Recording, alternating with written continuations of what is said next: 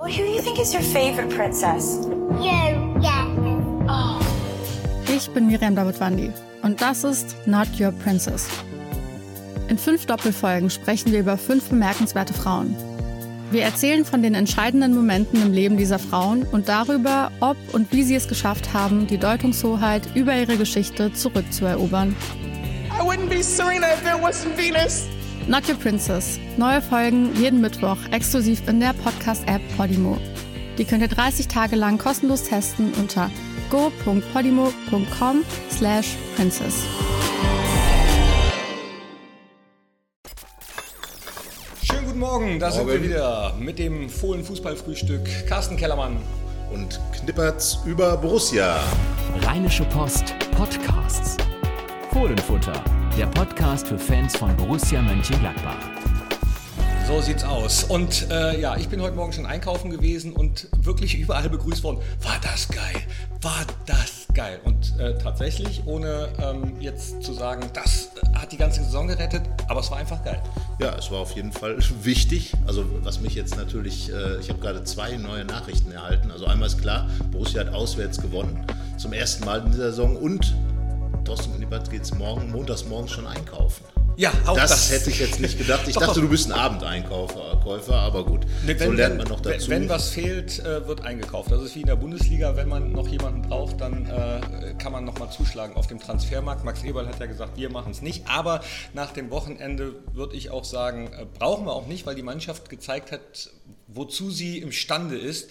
Und ich bin ähm, ja vor dem Spiel schon sehr optimistisch gewesen, weil Ja, ich hörte davon. letzte Woche tatsächlich beim Training war und ich habe äh, für meine eigene Knippi Facebook-Seite hatte ich ein Video aufgenommen mit André Hahn, ja, Ah, okay.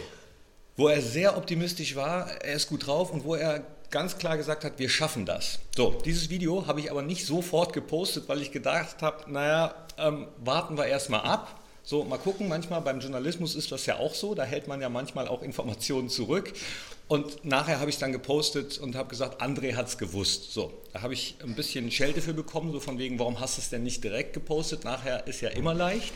Ist es das auch. ist, äh, aber, aber, jetzt kommt das große Aber, ähm, man, man hat ja dann manchmal auch so eine gewisse Sorgfaltspflicht, manche Sachen zurückzuhalten. Und ich wollte erst mal gucken, ob die Mannschaft Taten folgen lässt. Gut, und das hat sie natürlich gemacht. Ich meine, ähm, ich fand, äh, dass Borussia über 90 Minuten die bessere Mannschaft war. Schon in der anfangshalben Stunde gute Chancen rausgespielt oder gute Halbchancen rausgespielt. Ähm, Leverkusen ein bisschen mit den eigenen Mitteln, mit einem hohen Pressing angegangen. Ja, und dann passierte das, was Dirk Bremser bei uns in der Zeitung, vor dem er gewarnt hatte. Zwei Standards, zwei Tore. Also früher sagte man ja auf dem Bolzplatz, ne, drei Ecken, ein Elber. In Leverkusen war es zwei Ecken, zwei Tore. Gegen Gladbach, Ja. kurzer Pfosten, zweimal äh, gepennt. Ähm, einmal äh, Yannick Westergaard und einmal so im Mit Verbund. 8,12 Meter. Zwölf. Ja, aber äh, Jonathan ne? Tah ist natürlich auch nicht Ja. gerade ein Hänfling. Ne? Aber das ist richtig, wobei er sich später, muss man sagen, wurde Jonathan Tah ja von äh, Raphael abgefedert wie eine Schmeißfliege, muss man fast sagen. Also so weggewischt quasi bei dem 3 zu 2 Siegtor. Nein, also klasse war natürlich, diese, diese beiden äh, äh, Gegentore hätten auch in der Situation dazu führen können, dass Borussia jetzt total umkippt und äh, es hätte natürlich auch nach, kurz nach der Pause das 0 zu 3 fallen können, nach einer erneuten Ecke. Aber dann natürlich so zurückzukommen, das war schon klasse und was ich muss ich wirklich mal sagen, Lars Stindl mit den beiden Toren, wie er die gemacht hat, mit, mit äh, wirklich dem, der Nachhaltigkeit. Wir haben ja immer gefordert, der Wille zum Tor, der war jetzt vorhanden bei ihm und Absolut. äh, dann auch später bei Raphael. Es gab ein Kopfballtor, es gab den ersten Auswärtssieg der Saison und vieles andere zum ersten Mal seit, ich glaube, 1996 wurde nach einem Zwei-Tore-Rückstand gewonnen. Also es waren viele, viele tolle Sachen in dem Spiel. Auf jeden Fall. Und äh, diese Torgeilheit, von der du sprichst, die hat man gemerkt. Lars Stindl nach seinem ersten Tor, wie er da mit den Armen gerudert hat, hast du ja auch geschrieben, habt ihr auch geschrieben. Und nochmal das Zeichen zu setzen, Leute, da geht noch was. Äh, das hat einfach Spaß gemacht. Ich habe es geguckt und so ein paar Leute sind, ich war nicht in Leverkusen, ich konnte nicht. Und ein paar Leute sind gegangen, so zur Halbzeit, haben gesagt, nee, gucke ich mir nicht mehr an. Und ich hatte vor dem Spiel tatsächlich 3, äh, 3 zu 1 getippt. Und als mich jemand gefragt hat, äh, wie, wie, wie tippst du, habe ich aus Versehen 3 zu 2 eingegeben. Ich habe aus Versehen richtig, dann doch noch richtig getippt. Ja, hättest du das mal besser mit einem großen Jackpot gemacht. Aber jetzt, ich habe mir auch mal äh, Spieldaten angeguckt. Noch nie in dieser Saison ist Borussia so viel gelaufen wie in diesem 119 Spiel. Kilometer, fast 120. Ja, aber das sind genau die Fakten. Ähm, letzten Endes äh, war natürlich Leverkusen von, von, von der Ball, vom Ballbesitz her überlegen, aber Borussia war sehr effektiv. Lars Stindl schießt dreimal aufs Tor, zweimal drin, Raphael schießt zweimal aufs Tor, einmal drin. Das sind genau die Dinge, die gefehlt haben. Zuletzt natürlich dann auch, kann man sagen, Lucky Punch, aber auch vor dem 3 zu 2, das war für mich die, die, eigentlich die tollste Szene des Spiels oder die wichtigste Szene Hammer, des Spiels. im Mittelfeld. Die Eroberung des Balles durch André Hahn, Moda Hut, Kramer. Alle drei haben daran gearbeitet. Kramer spielt dann den Pass auf Raphael. Der macht das dann wunderbar. Wie gesagt, setzt sich dann noch gegen den äh, für ihn dann ja kolossalen äh, Jonathan Tah durch, schießt den Ball dann ins Tor. Also das war, glaube ich, genau das, was Dieter Hecking will. Balleroberung, umschalten, Tor. Ja, war grandios. Das sind genau die Dinger, die du gewinnen musst, wo du aber gemerkt hast, ja, die Mannschaft will das, die, die, die beißt sich da rein. Und an der Stelle vielleicht auch mal ein Riesenkompliment an Dennis Eitekin. Der hätte auch äh, zu Beginn direkt dem Leverkusener gelb zeigen müssen in der ersten Minute oder können, so, hat es nicht gemacht, um vielleicht das Spiel eben äh, ruhiger laufen zu lassen, hat, glaube ich, während des gesamten Spiels keine einzige gelbe gezogen, selbst dann nicht, als unsere Jungs auf den Zaun gestiegen sind und dabei noch äh, aus Versehen die Fahne äh, zerrissen Also wir haben. müssen jetzt abwarten, weil Ultragruppen lösen sich ja manchmal auf, wenn die Fahnen weg sind. Äh, ist ja, die Fahne ist ja nun nur kaputt Ja, gegangen. habe ich auch- Lars Stindl stand mittendrin, Habe ich Ratsch, auch gelesen, äh, aber- ging das Ding dann. Aber ich das glaube, Ding Rafa wird das zwei. verziehen. Äh, Rafa und Stindl wird das mit Sicherheit verziehen, weil äh, waren ja alle schwer begeistert, ob Ultras oder normale Fans, haben, haben da zusammen gefeiert und ähm, Ja, aber das ist ja auch selten. Es ist ja auch selten, dass Gladbach zwei Tore auswärts aufholt. Das ist, glaube ich, keine zehnmal passiert in der Bundesliga und ähm, das meiste davon in den 70ern, aber es gab immerhin in der Neuzeit vorher mal das 2012 in Hannover, auch von 0-2 auf 3-2, vorher dann 1996 in Stuttgart von 0-2 auf 4-2, aber das geilste Spiel oder das coolste Spiel war eigentlich, wo Borussia auswärts zwei Tore aufgemacht hat in Dortmund, ein 1 zu 3 zurückgelegen nach 44 Minuten durch ein, durch ein Tor damals von Marcel Raducanu. Man mag sich an ihn noch erinnern. Damit wissen wir auch, Borussia Dortmund war der Gegner damals noch im Westfalenstadion vor sagenhaften 15.000 Zuschauern. Doch so also, viele. Ja, das war damals so die Standardkulisse bei solchen Spielen. Aber die Torschützen von Gladbach, das hört sich natürlich super an. Andreas Brands, Doppeltorschütze damals, Hans-Günther Bruns, Kultfigur, absolute Kultfigur. Wilfried Hannes, Lothar Matthäus traf für Gladbach und in letzter Minute dann auch noch Frank, Frank Mill, der ja dann später nach Dortmund ging. Und ähm, naja, das äh, fand ich, das war so ein Spiel, wo man denkt, da wäre man be- besser gerne dabei gewesen. Ich habe es nur im Radio gehört, der Nachbar war im Auto waschen, ich am Radio hören. Und, Der Klassiker, Der ne? Klassiker damals, aber war natürlich klasse, die Konferenz. Und, ja, ähm, liebe Kinder, damals wurde noch nicht alles live übertragen.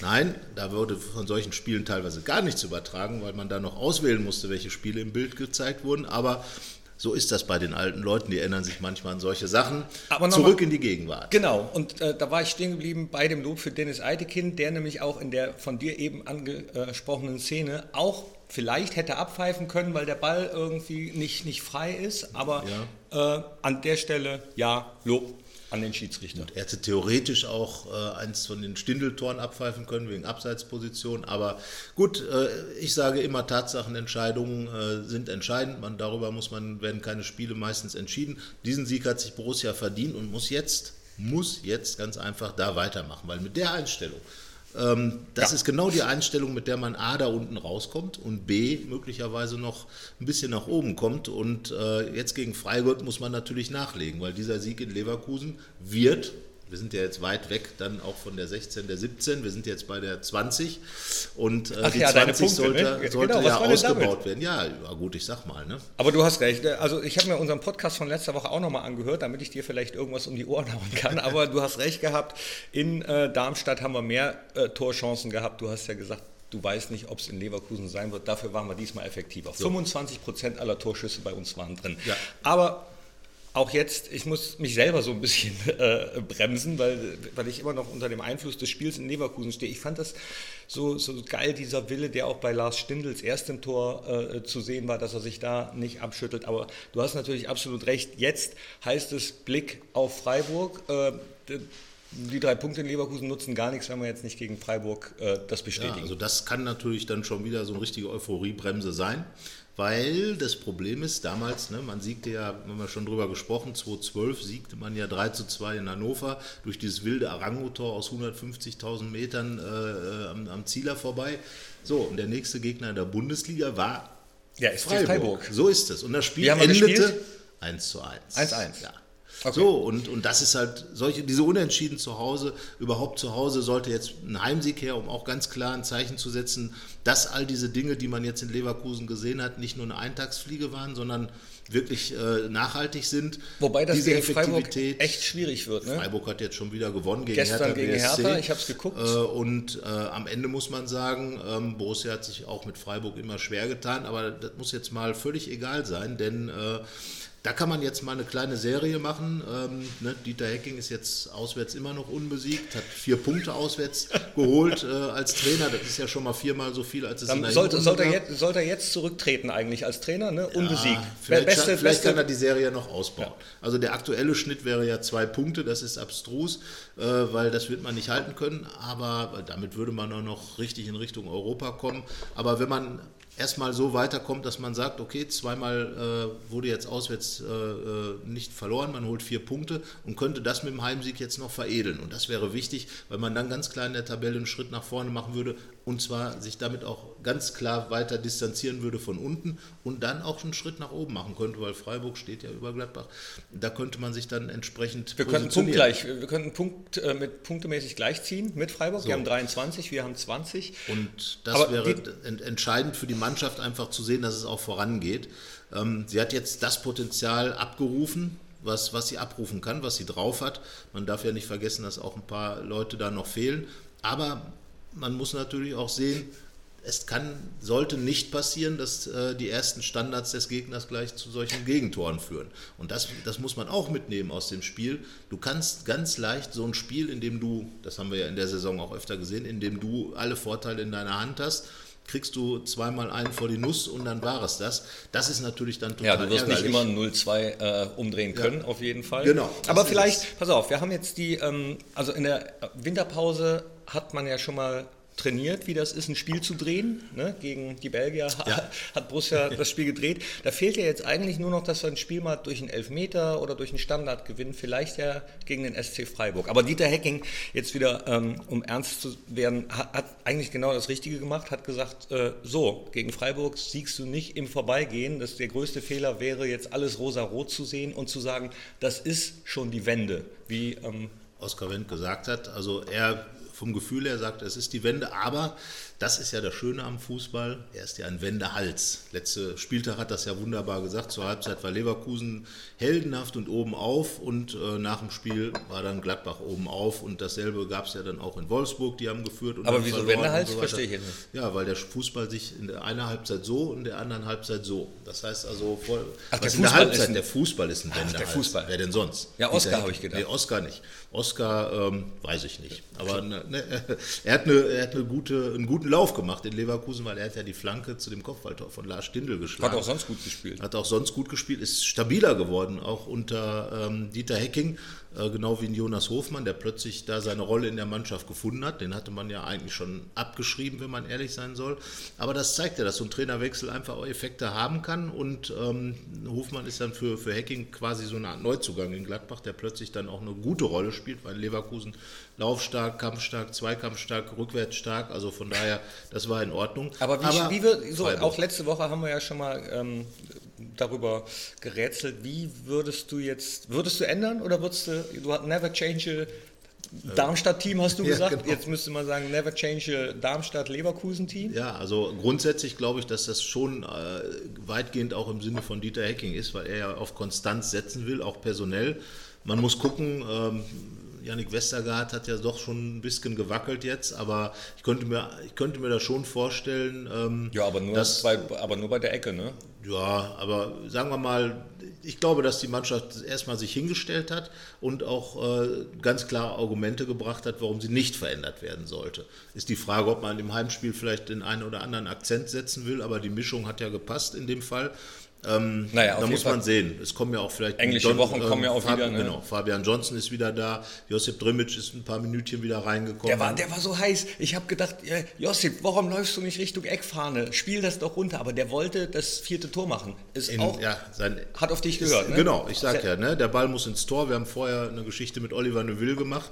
Der hat dann erklärt, wie das geht. Der hat es tatsächlich so gemacht, den Ball nach dem Training hinlegen und immer wieder ins leere Tor schießen. So, das ist doch dann eine wunderbare Sache und ähm, naja, so war es dann für Gladbach hier in Leverkusen. Du kennst, äh, du bist ja ein alter Musikexperte, du kennst den Song von den Doors, The End.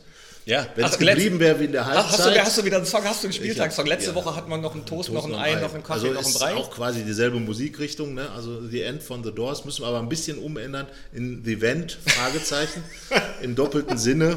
This is wir the werden, event. This is the Event. Das wäre natürlich das, was die Gladbacher haben wollen, aber wenn wer was haben will, muss auch was dafür tun. Das heißt also gegen Freiburg bitteschön wieder so eine Leistung. Dann kann das was werden, weil Freiburg ist kampfstark, Laufkampf, Zweikampfstark und brandgefährlich vorm Tor. Hertha hat das zu spüren bekommen. Da sollte man also wirklich dann äh, hellwach sein, auch bei Standards, liebe Leute, weil so ein Spiel kann auch mal leicht dann in die Buchs gehen wegen zwei Standards. Aber nehmen wir aus Leverkusen erstmal mit. Gladbach kann auswärts gewinnen. Sensationell. Und, Kann Spiele drehen. und Thorsten Knippert geht montags morgens einkaufen. Ja, genau. Und äh, ich habe jetzt auch noch einen Song, Macht's noch einmal, Jungs, oder Mach's noch einmal, Dieter, oder Das ist Sam. aber ein Film von Woody Allen. Mach's noch einmal Sam. Ist das nicht auch ein Song? Das weiß ich nicht. Egal. Ich An nicht. der Stelle äh, merkt ihr schon, äh, wird es Zeit für den nächsten Kaffee. In diesem Sinne. Schön, dass ihr Cheers. reingeklickt zugehört habt. Bis dann. Äh, und wie gesagt, äh, schreibt mal unten rein, ein paar Anregungen. Tschüss. Genau. Danke. Ciao. Keine Lust, auf die nächste Episode zu warten? Frische Themen gibt es rund um die Uhr auf rp-online.de.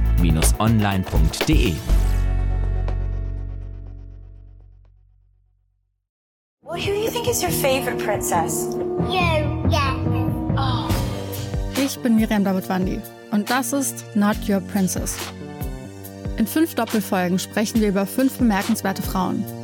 Wir erzählen von den entscheidenden Momenten im Leben dieser Frauen und darüber, ob und wie sie es geschafft haben, die Deutungshoheit über ihre Geschichte zurückzuerobern. I wouldn't be Serena if there wasn't Venus.